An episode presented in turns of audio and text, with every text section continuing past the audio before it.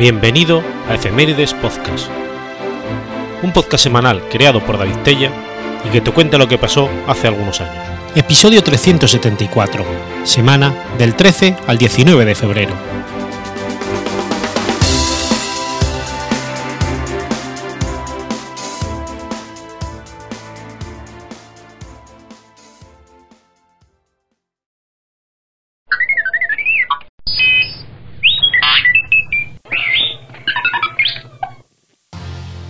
13 de febrero de 1910.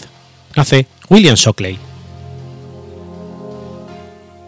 William Bradford Shockley fue un físico estadounidense. En conjunto con John Barden y Walter Hauser Breithein, obtuvo el Premio Nobel de Física en 1956 por sus investigaciones sobre semiconductores y la invención del transistor.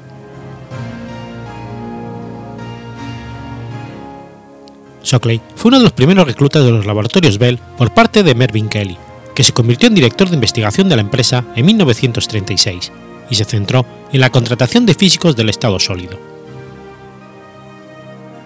Shockley se unió a un grupo dirigido por Clinton Davison en Murray Hill, Nueva Jersey. Los ejecutivos de los laboratorios Bell habían teorizado que los semiconductores podrían ofrecer alternativas de estado sólido a los tubos de vacío utilizados en todo el sistema telefónico nacional de Bell. Shockley concibió una serie de diseños basados en materiales semiconductores de óxido de cobre, y con Walter Breithein intentó sin éxito crear un prototipo en 1939. Shockley publicó varios artículos fundamentales sobre física del estado sólido en Physical Review. En el 38 recibió su primer patente, Electron Discovery Device, sobre el multiplicador de electrones. Cuando estalló la Segunda Guerra Mundial, las investigaciones anteriores de Shockley se interrumpieron y se dedicó a la investigación del radar de Manhattan. En mayo de 1942, pidió una excedencia a los laboratorios Bell para convertirse en director de investigación en el Grupo de Operaciones de Guerra Antisubmarina de la Universidad de Columbia. Esto implicaba idear métodos para contrarrestar las tácticas de los submarinos con técnicas mejoradas de convoyes, optimizando los patrones de cargas de profundidad. Shockley viajaba con frecuencia al Pentágono y a Washington para reunirse con oficiales de alto rango y funcionarios del gobierno. En 1944 organizó un programa de entrenamiento para que los pilotos de bombarderos B-29 utilizaran los nuevos visores de bomba radar. A finales del 44 realizó una gira de tres meses por las bases de todo el mundo para evaluar los resultados. Por este proyecto, el secretario de guerra, Robert Patterson, concedió a Shockley la Medalla al Mérito el 17 de octubre de 1946. En julio de 1945, el Departamento de Guerra pidió a Shockley que preparara un informe sobre las cuestiones de las probables bajas de una invasión del territorio continental japonés. Shockley concluyó. Si el estudio muestra que el comportamiento de las naciones en todos los casos históricos comparables al de Japón ha sido, de hecho, invariablemente consistente con el comportamiento de las tropas en la batalla, entonces significa que los muertos e inutilizados japoneses en el momento de la derrota superarán el número correspondiente de los alemanes. En otras palabras, probablemente tendremos que matar al menos entre 5 y 10 millones de japoneses. Esto podría costarnos entre 1,7 y 4 millones de bajas, incluyendo entre 400.000 y 800.000 muertos. Este informe influyó en la decisión de Estados Unidos de lanzar bombas atómicas sobre Hiroshima y Nagasaki, lo que precedió a la rendición de Japón.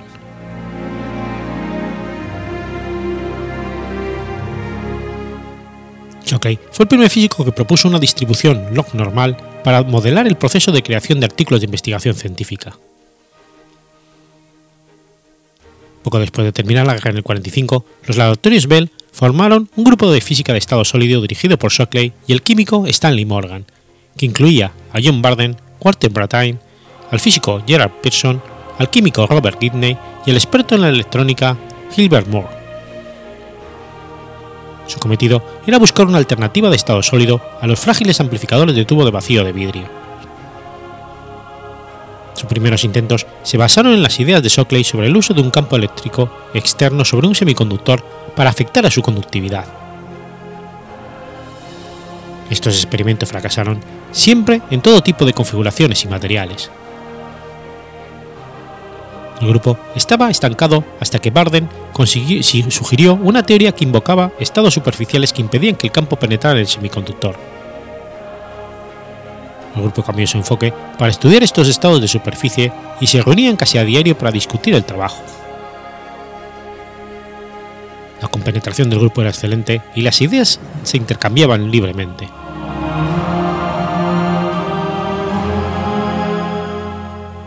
en el invierno del 46 ya tenían suficientes resultados para que Barden enviara un artículo sobre los estados superficiales a Physical Review. Brattain comenzó a realizar experimentos para estudiar los estados superficiales mediante observaciones realizadas al hacer brillar una luz intensa sobre la superficie del semiconductor. Esto condujo a varios trabajos más, que estimaron que la densidad de los estados superficiales era más que suficiente para explicar sus experimentos fallidos. El ritmo de trabajo se aceleró considerablemente cuando empezaron a rodear los contactos puntuales entre los semiconductores y los hilos conductores con electrolitos.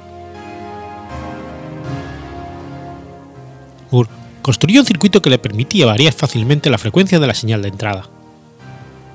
Finalmente, empezaron a obtener alguna evidencia de amplificación de potencia cuando Pearson, actuando sobre una sugerencia de Shockley, puso un voltaje en una gota de borato de glicol colocada a través de una unión PN.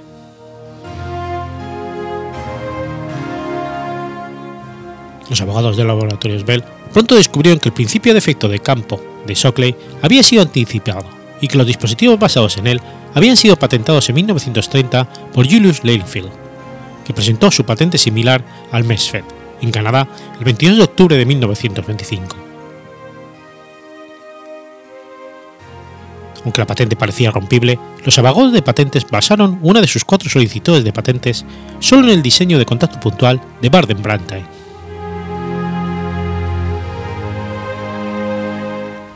el nombre de Shockley no aparecería en ninguna de estas solicitudes de patente. Esto enfureció a Shockley, que pensaba que su nombre también debía figurar en las patentes porque el trabajo se basaba en su idea de efecto de campo. Incluso se esforzó para que la patente estuviera escrita solo a su nombre, y comunicó sus intenciones a Barden y Brattain. Shockley, enfadado por no haber sido incluido en las solicitudes de patente, continuó en secreto su propio trabajo para construir un tipo diferente de transistor basado en uniones en lugar de contactos puntuales. Esperaba que este tipo de diseño tuviera más posibilidades de ser comercialmente viable. Creía que el transistor de contacto puntual sería frágil y difícil de fabricar. Shockley tampoco estaba satisfecho con ciertas partes de la explicación del funcionamiento del transistor de contacto puntual y concibió la posibilidad de la inyección de portador minoritario.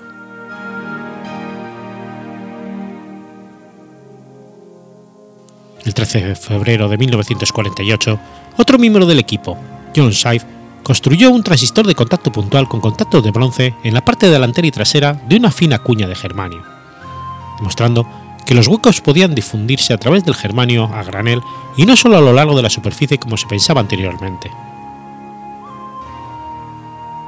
La invención de Shive provocó la invención de Shockley del transistor de unión,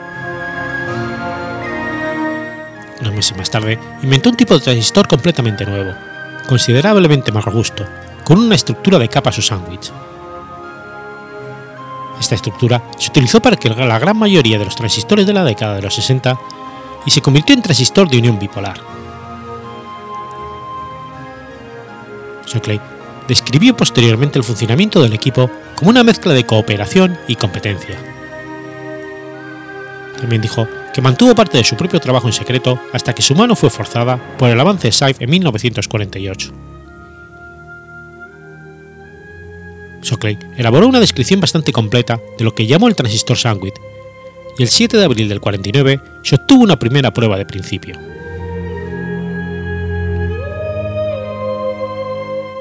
Mientras tanto, Shockley trabajaba en su obra maestra, Electrones y huecos en los semiconductores, que se publicó como un tratado de 558 páginas en 1950.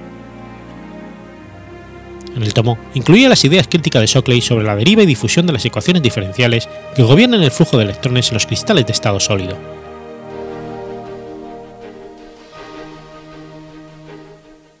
En 1951 fue elegido miembro de la Academia Nacional de Ciencias. Tenía 41 años. Esto es, era bastante joven para tal elección. Dos años más tarde, fue elegido para recibir el prestigioso premio Comstrom de Física de la NAS y recibió muchos otros premios y honores.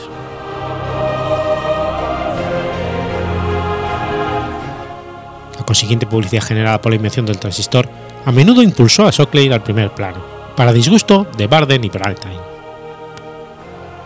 Sin embargo, la dirección de los laboratorios Bell presentó siempre a los tres inventores como un equipo. Aunque Shockley corrigió el registro cuando los periodistas le atribuyeron el mérito exclusivo del invento, acabó enfureciendo y alineando a Barden y Bretagne y esencialmente impidió que ambos trabajaran en el transistor de unión. Barden comenzó a buscar una teoría para la superconductividad y dejó los laboratorios Bell en el 51. Brattain se negó a seguir trabajando con Shockley y fue asignado a otro grupo. Ni Barden ni Brattain tuvieron mucho que ver con el desarrollo del transistor más allá del primer año después de su invención. Shockley dejó los laboratorios Bell alrededor de 1953 y aceptó un trabajo en Caltech. Shockley, Barden y Brattain recibieron el Premio Nobel de Física en 1956.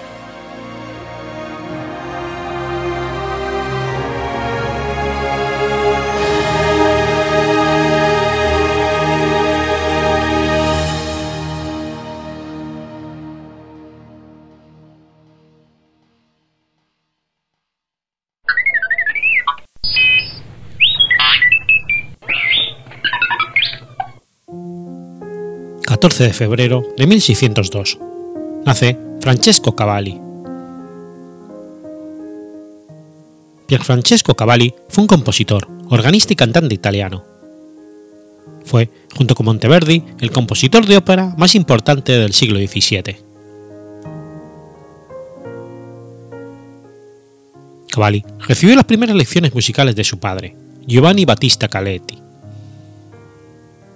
Era un niño soprano inusualmente dotado para la música que cantaba en el coro de la catedral de su ciudad.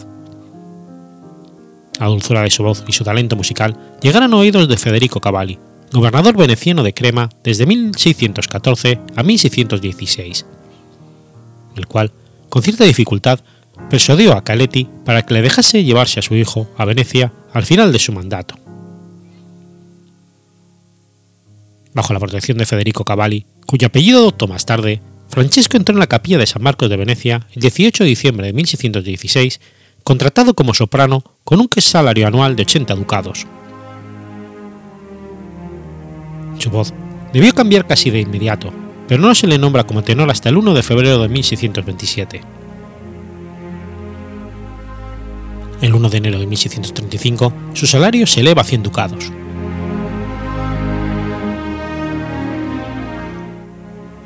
Durante los primeros años en San Marcos, el maestro de coro y director de la catedral fue Monteverdi, con quien mantuvo una estrecha relación. Allí también coincidió con Giovanni Robetta y varios compositores y cantantes de su tiempo.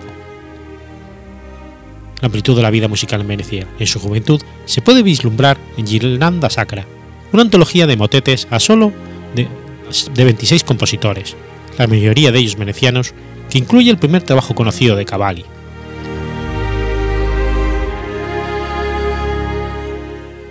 Asimismo, Cavalli trabajó como organista en la iglesia de San Giovanni e Paolo, una posición más distinguida que la de cantante en San Marcos, aunque no tan bien pagada. Recibió el nombramiento el 18 de mayo de 1620, momento en el que vivía en la casa del noble Albise Mocerghino, y se le dio un salario de 30 ducados al año. Complementó además su renta tocando y cantando en las fiestas de la iglesia su participación en la celebración del Día del Santo Patrón en la Escuela de San Rocco en 1627 por 26 liras, unos 4 ducados, la organización de la música de Pentecostés en la Chiesa del Espíritu Santo en el 37 y su intervención como organista en Santa Caterina en el 46 son ejemplos de lo que probablemente fue la actividad de un trabajador autónomo.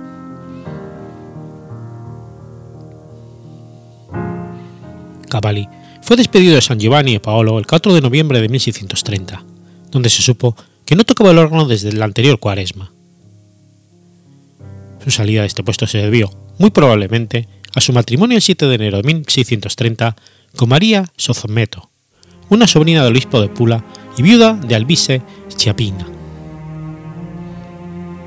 María aportó una dote de más de 1.200 ducados, junto con una considerable cantidad de tierra y otros capitales.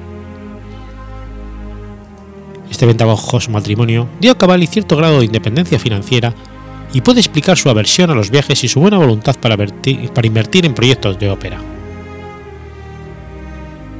En esta época comienza a utilizar su nombre en su, de su primer mecenas, Cavalli.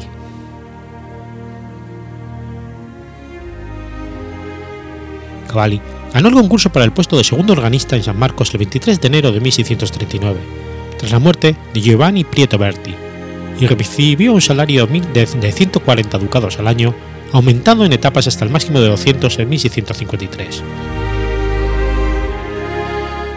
No es de extrañar que cuando Monteverdi murió en 1643, Giovanni Roberta recibiera el cargo de maestro de capilla en lugar de Cavalli, pero la designación de Massimiliano Neri como primer organista en 1644 es más desconcertante.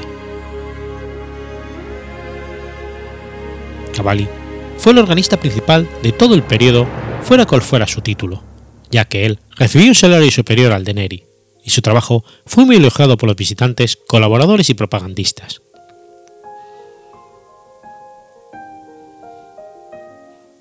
Cavalli debutó como compositor de ópera al siguiente día después de su elección como organista de San Marcos. El 14 de abril fue confirmante de un acuerdo para crear la Academia de Música en el Teatro San Casiano, primer teatro de ópera de la historia. Por otro lado, la mayoría de las óperas de Cavalli durante la década de 1640 fueron de libretos de Giovanni Faustini. Su ópera, Egisto, disfrutó de un gran éxito como parte del repertorio de las compañías de viaje que jugaron un papel decisivo en la difusión de la ópera en Italia en el momento organizativo de la Comedia del Arte, que se llevó a cabo incluso en París y posiblemente en Viena. Tras la muerte de Faustini, en diciembre de 1651, trabajó para el teatro di San Giovanni a Paolo en colaboración con el libretista Niccolo Minato, que también fue su abogado. Cavalli, junto a Balbi, contribuyó también a la en la instalación de una ópera estable en Nápoles, donde en 1651 se representaron Didon, Jason e Egisto, así como una versión de la de Popea.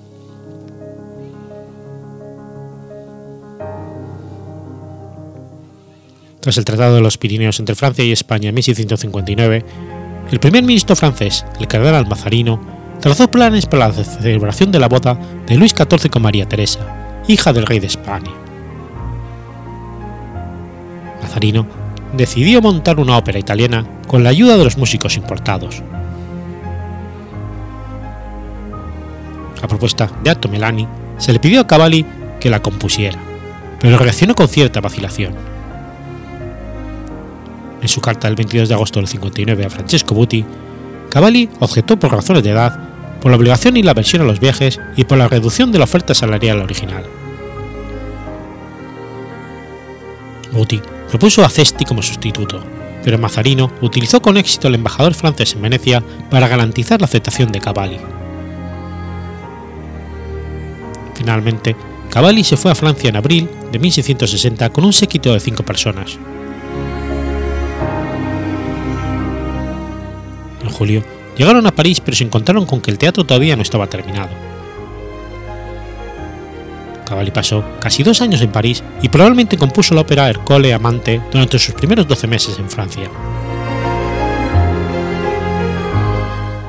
La muerte de Mazzarino el 9 de marzo del 61 marcó el principio del fin de la preeminencia cultural italiana en la corte pero si la música de Cavalli no se apreció cuando el Cole Amante se estrenó el 7 de febrero del 62, fue porque nadie podía escucharlo debido a la mala acústica del teatro.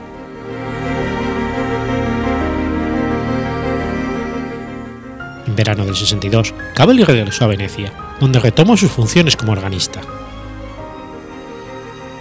Cavalli había dejado Venecia en un incumplimiento de contrato de óperas con Marco Faustini, en una carta del 8 de agosto declaró que había dejado Francia con la decisión de no volver a trabajar para el teatro.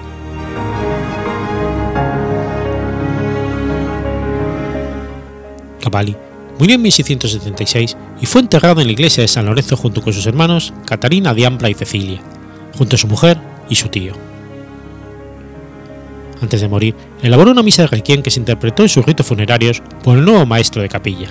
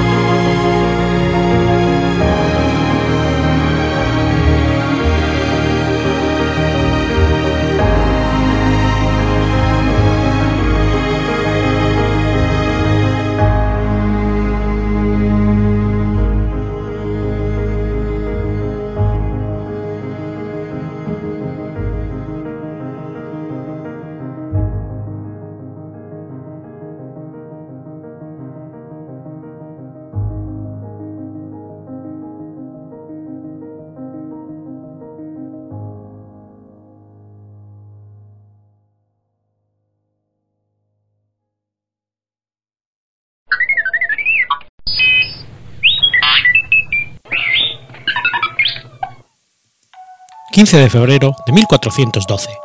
Se firma la Concordia de Alcañiz. La Concordia de Alcañiz fue un acuerdo al que llegaron el 15 de febrero de 1412 los representantes de la Generalidad de Aragón reunidos en Alcañiz y la de Cataluña, reunidos en Tortosa, para establecer un procedimiento u hoja de ruta destinado a elegir el sucesor de Martín I de Aragón a su muerte sin heredero. En su articulado muy pragmático, los diputados del reino y embajadores del Principado decidían que fueran nueve comisarios, en representación de toda la corona de Aragón, quienes tendrían un plazo de dos o tres meses para elegir rey entre los distintos candidatos en la villa aragonesa de Caspe, proceso final que sería conocido como Compromiso de Caspe.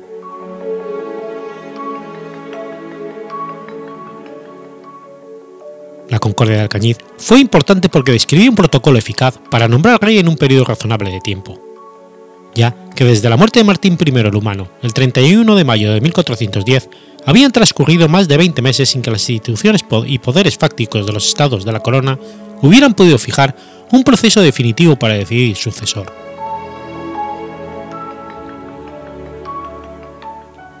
La decisión del Parlamento de Alcañiz que constituía la Diputación del General del Reino de Aragón durante el interregno, aunque de facto ostentaba la representación de toda la corona, gracias al permanente contacto y sintonía con los embajadores plenipotenciarios del Parlamento catalán de Tortosa. Fue tomada de común acuerdo por ambas partes.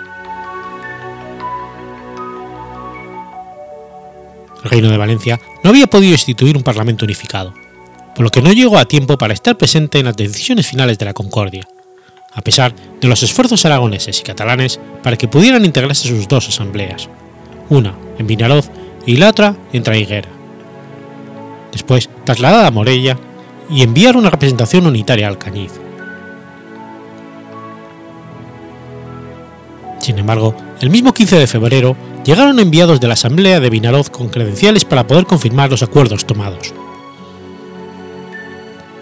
Al día siguiente de ser firmada la Concordia, los embajadores valencianos Pedro Puyol, Juan Gascó y Pedro Catalá aceptaron en su integridad todo lo establecido en la Concordia, lamentando que no hubiera podido estar presentes representantes del Parlamento de Tragueira, ahora reunido en Morella.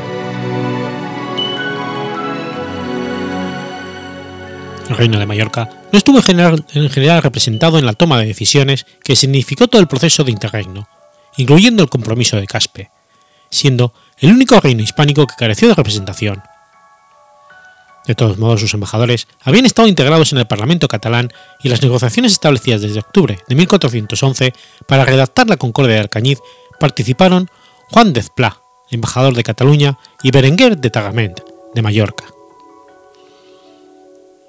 A estos hay que sumar la comisión del Parlamento aragonés a cuya cabeza estaba Berenguer de Bardají.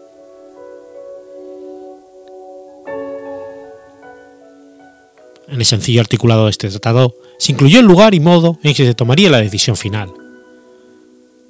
Fue elegida Caspe, villa que cumplía la condición establecida de estar situada en el Reino de Aragón y que no distaba de Alcañiz y de Tortosa, donde se encontraban los parlamentos aragonés y catalán. También se estableció que el número de personas que debían tomar la decisión final serían nueve, elegidos por su experiencia en derecho, asuntos de Estado y su probada ética. La Concordia establece que los compromisarios estarían distribuidos entre grupos ordenados en tres grados, con tres miembros en cada grado. Su papel era determinar los derechos de los pretendientes y decidir el candidato que debía ocupar el trono, siempre y cuando el elegido obtuviera un mínimo de seis votos y al menos uno de cada grado. La Concordia de Alcañiz no prefiguraba que los grados correspondían a los diferentes estados de la corona o cualquier otra identificación, como por ejemplo con los estamentos o brazos que componían la sociedad del momento. Sin embargo, en la práctica, aunque no se identificaron de ningún modo, acabaron agrupándose las ternas por comisarios de cada uno de los tres estados peninsulares de la corona.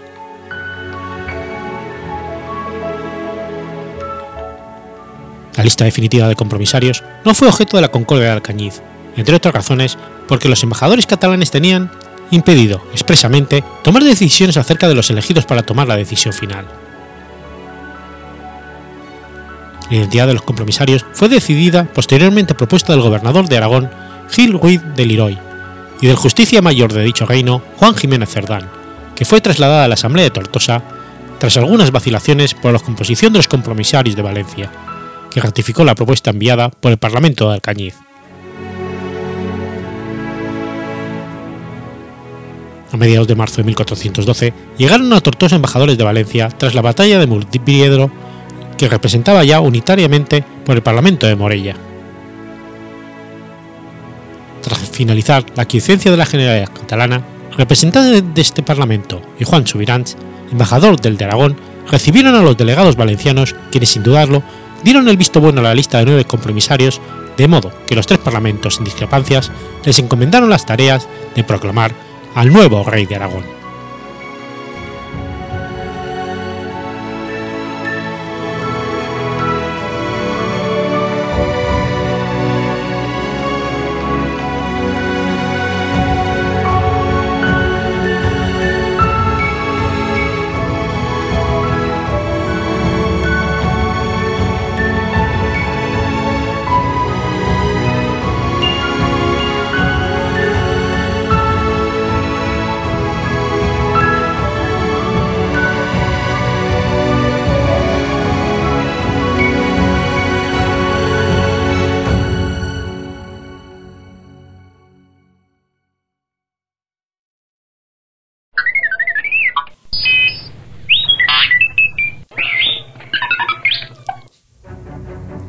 16 de febrero de 1848. Muere Damaso Larrañaga. Damaso Antonio Larrañaga Pires fue un religioso, arquitecto, estanciero, naturalista y botánico uruguayo, uno de los principales responsables de la fundación de la Biblioteca Nacional de su país, que contribuyó, además, a la creación de la Universidad de la República. Como diputado, tuvo una relevante actuación en el nacimiento de Uruguay como nación.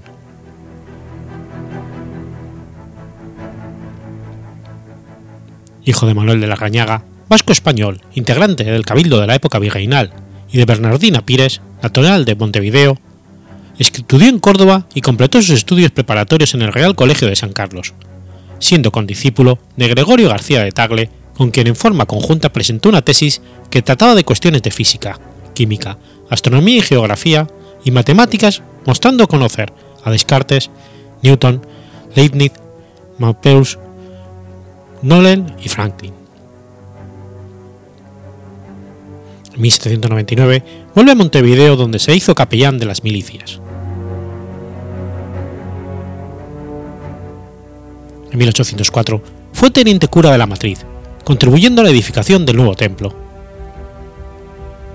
En las invasiones inglesas, marchó con las tropas a la expedición de la reconquista de Buenos Aires y en la toma de Montevideo demostró gran celo en el cuidado de los heridos. Finalizadas las mismas, continuó su actuación religiosa, ocupándose también en trabajos científicos y en su biblioteca, actividades que continuó hasta su muerte. Por sus ideas, fue expulsado de Montevideo en 1811, junto con otros curas patriotas, a raíz de la victoria de Artigas en la Batalla de las Piedras.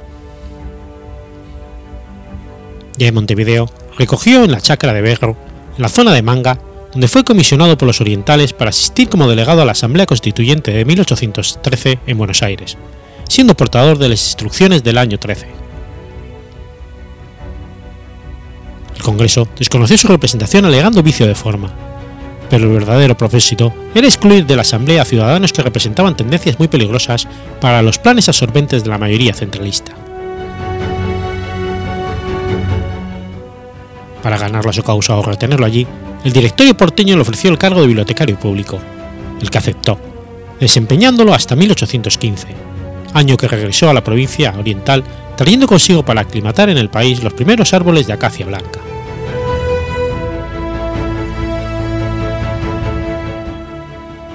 siendo párroco de la iglesia de matriz de Montevideo, fue a Paysandú para solucionar las diferencias entre Artigas y el Cabildo de Montevideo. En el trayecto, escribió su diario de viaje de Montevideo a Paysandú. Este texto, el más conocido de la Rañaga, tiene un valor de documento y a su vez forma parte del canon literario uruguayo. Además, procuró reunir elementos para sus ensayos sobre lengua chaná, en mayo de 1816, fue nombrado director de la Biblioteca Nacional, de la que él tanto tuvo que ver en su creación junto con Miguel Barreiro. En el ocaso de la causa artiguista, la Rañaga se unió a la dominación portuguesa, hasta aceptar el humillado Cabildo de Montevideo el triste honor de trasladar al Río de Janeiro, junto con Jerónimo Pío Bianchi, en misión de agradecimiento al rey Juan VI de Portugal. en 1821, fue diputado al Congreso Cisplatino convocado por Carlos Federico Lecor, en el que se acordó la incorporación definitiva de la banda oriental a la monarquía portuguesa.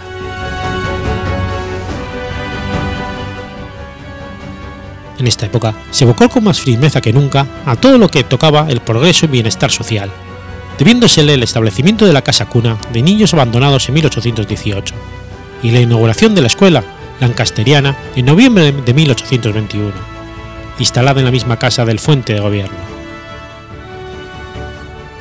En 1824 fue confirmado como vicario apostólico equivalente al de obispo diocesano.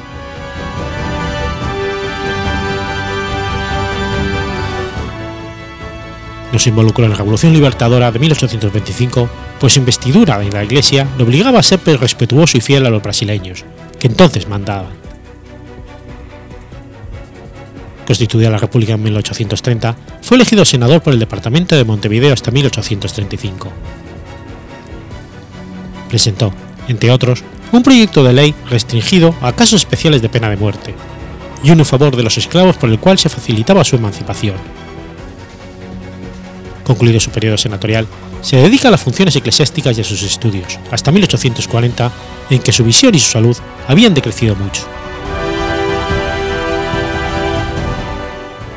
retirado en su quinta en los alrededores de la capital, no vino a encontrar la guerra grande, creándose el gobierno de la defensa con la representación de Joaquín Suárez y el gobierno de Cerrito, dirigido por el general Manuel Oribe, con un similar cargo que el anterior. La Rañaga, como vicario apostólico, acatado por todos y por encima de la discordia, supo conciliar al ejército de su cargo eclesiástico con la dualidad de estas dos autoridades civiles. Cuando falleció de un ataque cerebral, se le rindieron honores póstumos en el campo del Cerrito, al ser enterrado en la capilla de, la Sagrada Familia, mientras el gobierno de la defensa ordenaba la celebración en el recinto de Montevideo de los oficios fúnebres que correspondían a su dignidad, decretándole honores de general de la República. Su calidad de máxima autoridad eclesiástica de Uruguay, había sido designado por Manuel Oribe para desempeñar el primer rectorado de la Universidad de la República. Pero debido a que se inauguró un año después de su muerte, el cargo lo fue otorgado a Lorenzo Antonio Fernández, que lo sucedería como vicario apostólico.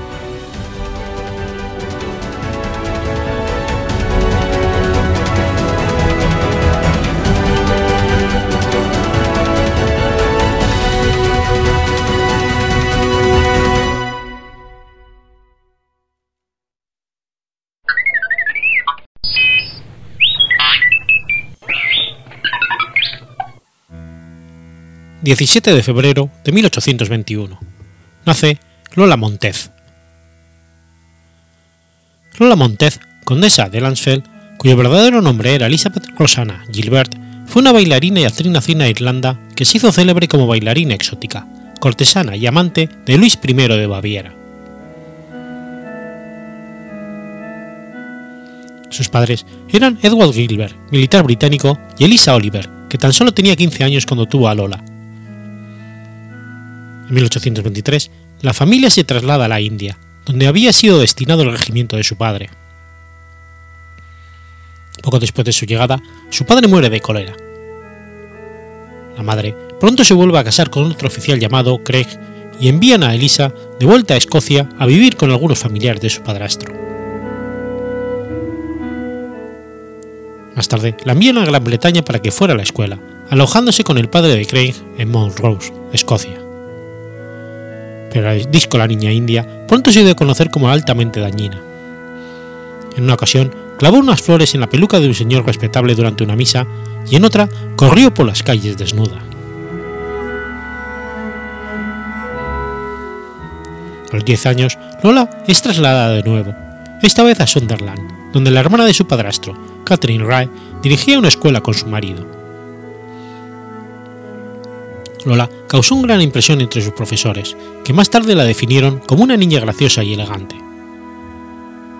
Decían que tenía unos ojos especialmente hermosos, piel oscura propia de Oriente y cierta altivez. Pero también comentaban la violencia y la obstinación de su temperamento que muy a menudo producían dolorosa ansiedad en su buenísima tía. La determinación y el temperamento de Lola se convirtieron en su marca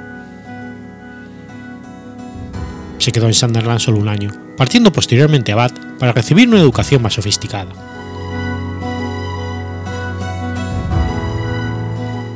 Su madre quiere casarla con un militar 60 años mayor que ella, y en 1837, con 16 años, Lola se fuga con el teniente Thomas James.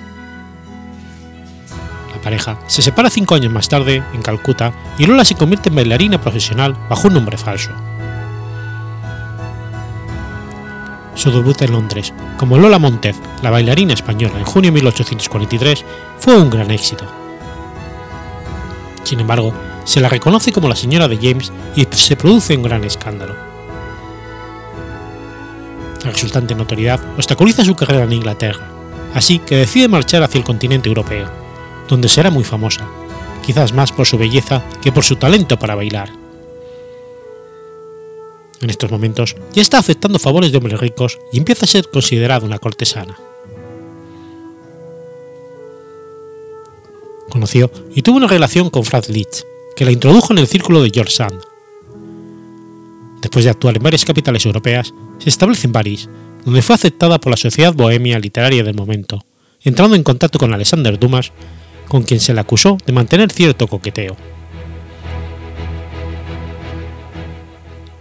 En 1845, tras la muerte de su amante en un duelo con el periodista Alexander Dujarrier, abandona París.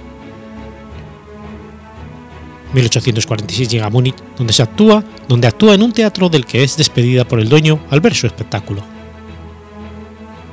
Ella, ofendida, va a palacio a ver al rey Luis I de Baviera para exigirle justicia. Corría el rumor de que aquel día el rey le, había, le habría preguntado en público si su cuerpo era obra de la naturaleza o del arte, a lo que la Montez contestó, cogiendo unas tijeras y cortándose el vestido, mostrando sus pechos desnudos. Aquel mismo día salió del palacio con un contrato para actuar en el mejor teatro de Múnich y se convirtió en amante del rey.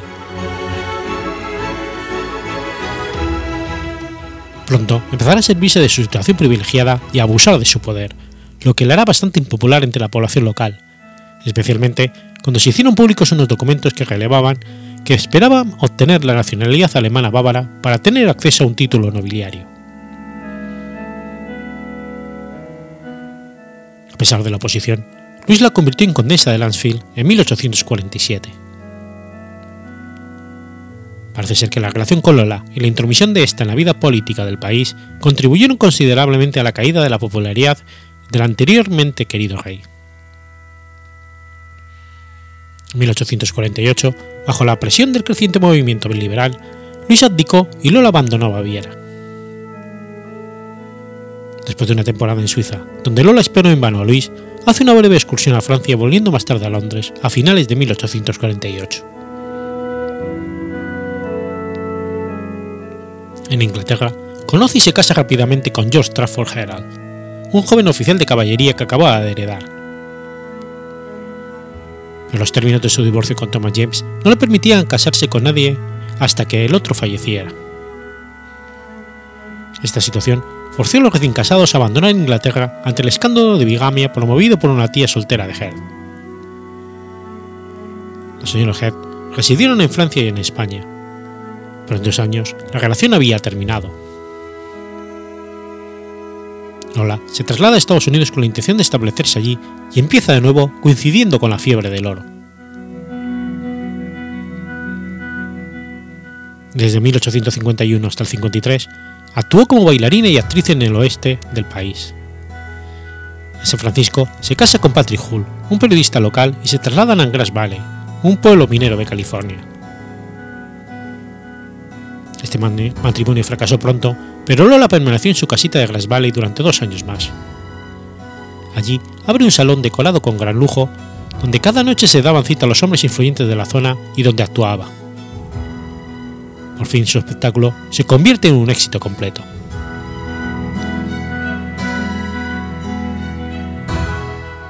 Algunas cartas encontradas a la muerte de Lola demuestran que su idea real era dar un golpe de estado para anexionarse a California y llamarlo Lola Land.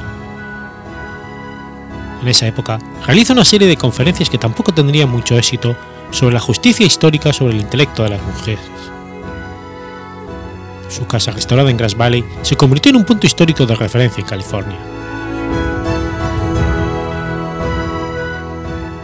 Finalmente, abandona California tras sufrir un colapso esquizofrénico y se traslada a Nueva York, donde pasa sus dos últimos años de vida viviendo de la caridad de sus amigos. Parece que contrae neumonía, lo que le causa la muerte en 1861. Está enterrada en el cementerio de Greenwood en Brooklyn, Nueva York, en su tumba dice Señora Elizabeth Gilbert.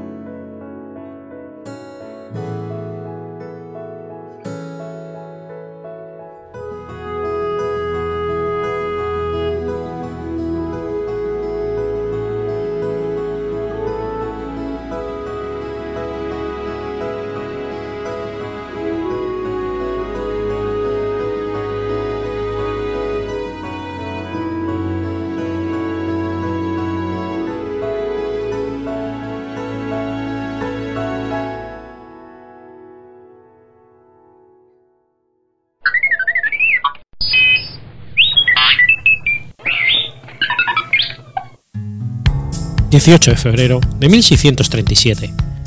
Tiene lugar la batalla de Lizard Point. La batalla de Lizard Point fue una acción naval que tuvo lugar en la costa de Cornualles, en Inglaterra, durante la Guerra de los 80 años. El almirante español Miguel de Horna, comandante de la Armada de Flandes, interceptó un importante convoy mercantil anglo-holandés de 44 buques escoltados por 6 buques de guerra, destruyéndolo o capturándolo a 20 de ellos, y regresó a salvo a su base en Dunkerque.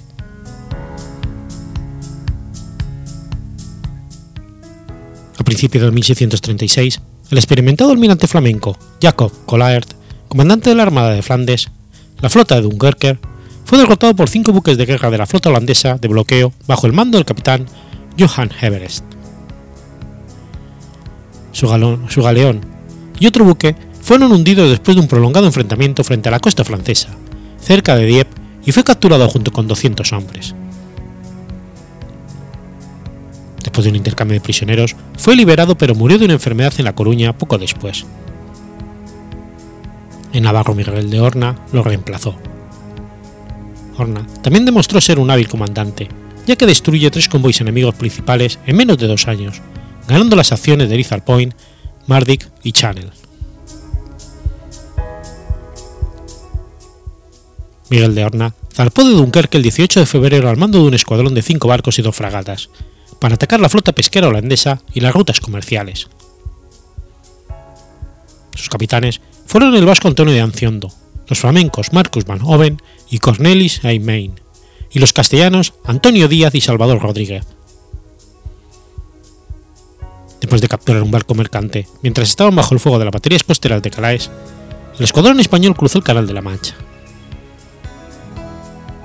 Un convoy anglo-holandés de 28 mercantes holandeses y 16 mercantes ingleses, escoltado por seis buques de guerra holandeses, fue avistado frente a Lizard Point, en la costa de Cornualles. Los buques de guerra españoles se dirigieron rápidamente al ataque, acercándose el convoy bajo el intenso fuego de los buques de guerra que los escoltaban. Poco después de que la escolta del convoy fuera atacada por los españoles, el buque insignia holandés quedó completamente inutilizado por el intenso fuego de cañones y mosquetes del buque insignia de Horna. El barco de Antonio Díaz logró abordarlo y capturar su bandera, pero el asalto finalmente fue rechazado. Un segundo intento del barco de Horna, que duró media hora, también falló, pero con la ayuda de un tercer barco español bajo el mando de Cornelis Main, finalmente fue capturado aunque los mercaderes utilizaron sus cañones para ayudar a los buques de guerra holandeses, tres de ellos se hundieron. Los otros dos se rindieron y fueron capturados. Las naves del convoy se dispersaron e intentaron escapar individualmente, pues aprovecharon el humo de la batalla y la oscuridad de la noche. Sin embargo, 14 de ellos cayeron en manos españolas y fueron llevados a Dunkerque, con los tres buques de guerra capturados.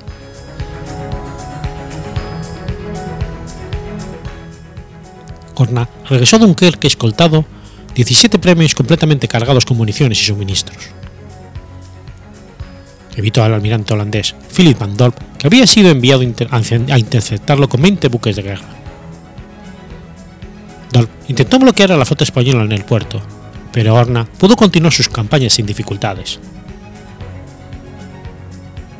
En julio tendió una emboscada a dos convoys holandeses de Burdeos, llevándose 12 barcos cargados, entre otras cosas, con 125 valiosos caballos.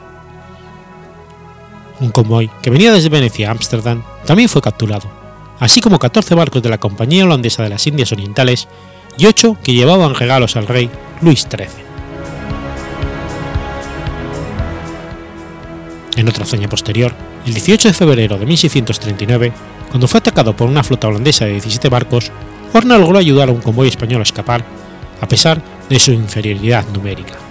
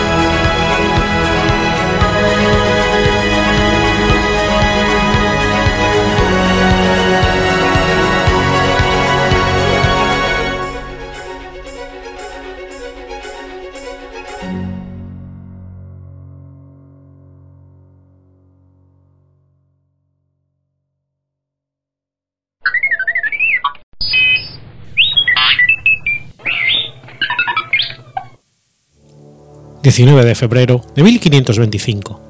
Nace Carolus Clausius.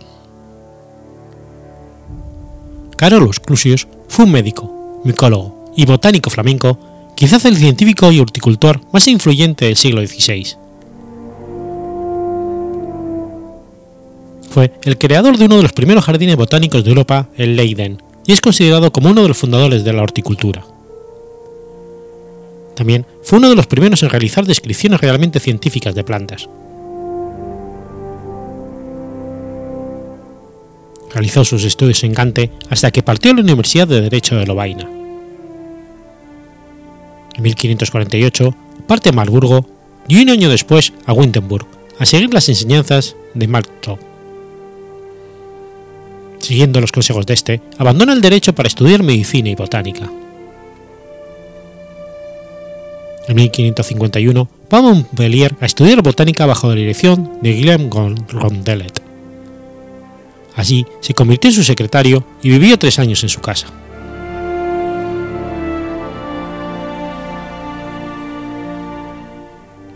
Tras terminar sus estudios, ocupó distintos puestos.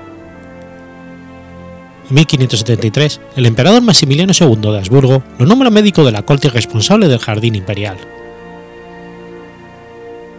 Gracias a esta protección, pudo viajar por toda Europa recogiendo numerosas observaciones y coleccionando especímenes de distintas plantas, algunas de orígenes lejanos como por ejemplo el tulipán, que introdujo en Holanda, o la patata.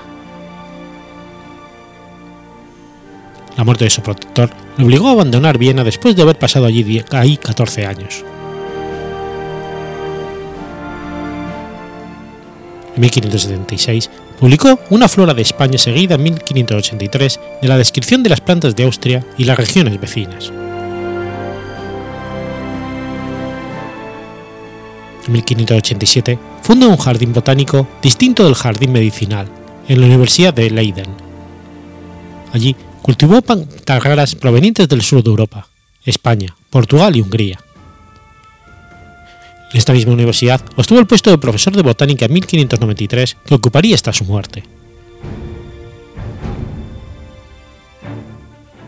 En 1601 publica un importante tratado de botánica, Rariorum Plantarum Historia, ilustrado por más de mil grabados y donde trató de agrupar las especies por su afinidad. Sus observaciones son notablemente precisas, Clusius fue sin duda el primer botánico en hacer descripciones científicas. También fue el primero en describir numerosas especies como el jazmín, el castaño o las aralias. También se interesó por el champiñón. En 1605 publica Exoticorum Libri Decem, donde intentó describir todas las especies exóticas, animales o vegetales que pudo obtener. Viviendo en Leiden, pudo obtener los especímenes de los barcos que llegaban a Holanda. Su libro describe numerosas especies nuevas como el casario, el pingüino de Magallanes, el quinaquina, el tricoloso, garrulo, el ibis rojo y otros muchos. Describió también el alca gigante a partir de un espécimen que recibió en 1604 junto con otras especies de Henry Hawker, que exploró las islas Feroe. Su obra de 1576 sobre la flora española es uno de los primeros libros conocidos de la flora. También contribuyó al mapa sobre España de Abraham Ortelius.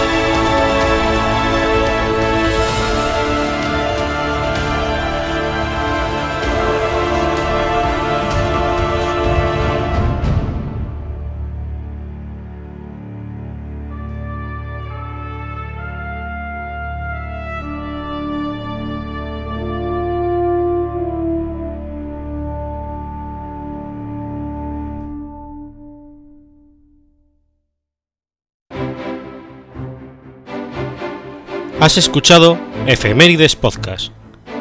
Si quieres ponerte en contacto conmigo, puedes hacerlo por Twitter a la cuenta arroba efemeridespod o mi cuenta personal, arroba telladavid, o por correo electrónico a la dirección efemeridespod.gmail.com. También puedes visitar la página web efemeridespodcast.es. Y recuerda que puedes suscribirte por iTunes y por iBox, y tienes un episodio nuevo cada lunes.